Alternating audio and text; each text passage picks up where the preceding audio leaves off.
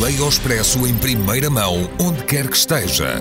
Assine o Expresso Digital e tenha acesso a todos os conteúdos exclusivos e leitura antecipada do semanário às 23 horas de quinta-feira. Apenas 1,35€ por semana, durante dois anos. Todas as vantagens em expresso.pt barra assinatura digital. Expresso. Liberdade para pensar.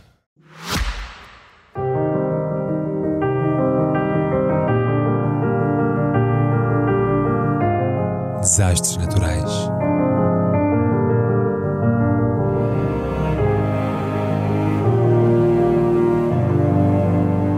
Por António Araújo.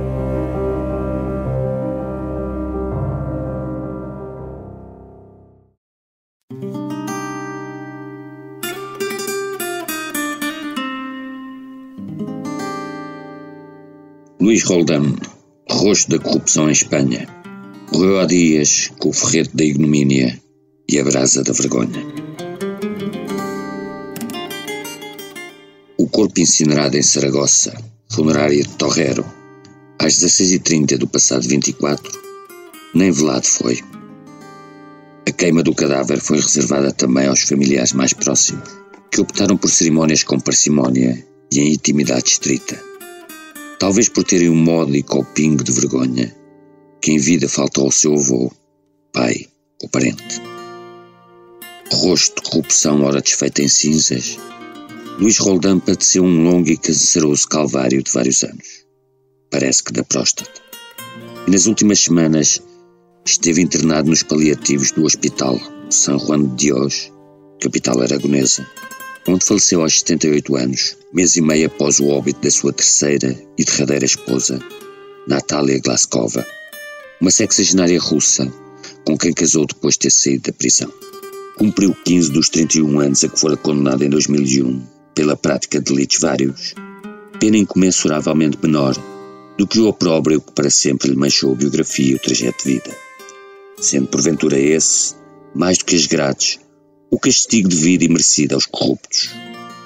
No caso vertente, estima-se que terá arrecadado mais de 14 milhões de euros do erário público, valores da época, dinheiro só muito em parte recuperado pelas autoridades, as quais, ademais, tiveram grandes dificuldades em deitar a mão ao Roldão, que acabou detido no aeroporto de Bangkok em fevereiro de 1995, ao fim de uma operação digna de filme e de resto já levada à tela.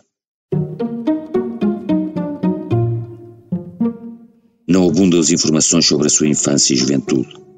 Sabendo-se que nasceu em Saragossa, a 22 de agosto de 1943, e que era filho de Ana Maria e de Luís, um taxista aragonês, mas que eram falsos os títulos de engenheiro industrial e economista, com que durante anos enganou os seus incautos correligionários do Partido Socialista Espanhol, no qual se filiou em 1976.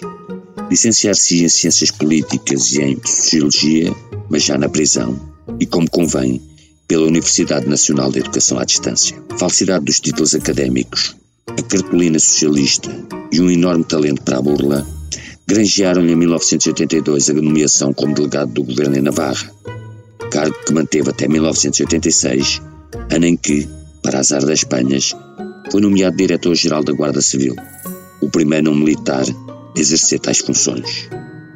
Abriu a benemérita às mulheres, criou o Serviço Marítimo da Guarda e teve ação decisiva na luta amaralha etarra, que infiltrou a fundo, o que permitiu à polícia francesa capturar as cúpulas terroristas reunidas em Bidar, março de 92. Notabilizar-se-ia pelas lutuosas obras em quartéis e casas de guarda, as quais, como é frequente, deram pretexto e ensejo a milionárias negociatas. Em 1993, o Diário 16 noticiou que Luís Roldán era dono de uma dezena de moradias e apartamentos por toda a Espanha e constituir uma sociedade secreta, a Europe Capital SL, para gerir tal património.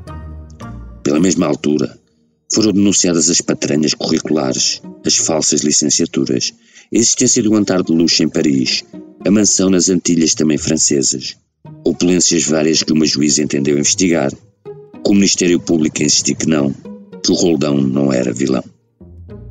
Durante meses, o governo acreditou na sua palavra e manteve-o em funções, mas com a imprensa ao rubro, acabou por demiti-lo em dezembro de 1993, após o que uma comissão do Congresso desabou sobre ele um sem fim de acusações e gravantes.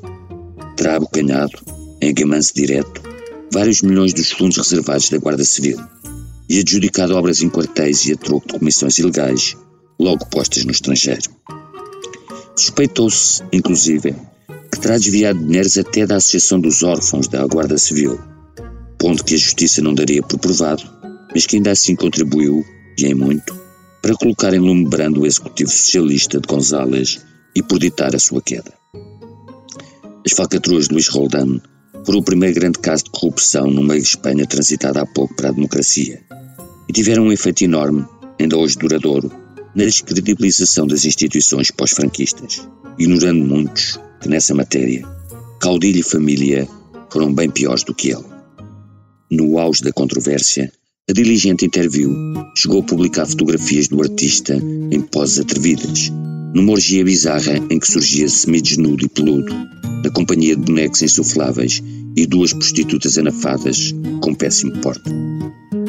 Escândalo maior ainda seria a sua fuga para paradeiro incerto durante 11 meses, a qual motivou a demissão do ministro do Interior, Tony Assunción, entre outros desastres. Localizaram-no no distante Laos e, numa operação ardilosa, a polícia convenceu um ex-agente das secretas, o misterioso Francisco Paesa, a entrar em contato com ele, que jurou que se entregaria na condição de ser julgado tão só pelos crimes de desvio de fundos públicos e de suborno, deixando-se cair as acusações de evasão fiscal e de fraude. Detido no aeroporto de Bangkok, foi levado para a Espanha e condenado, em 1998, a 28 anos de prisão, que o Supremo, no ano seguinte, aumentaria para 31 primaveras à sombra.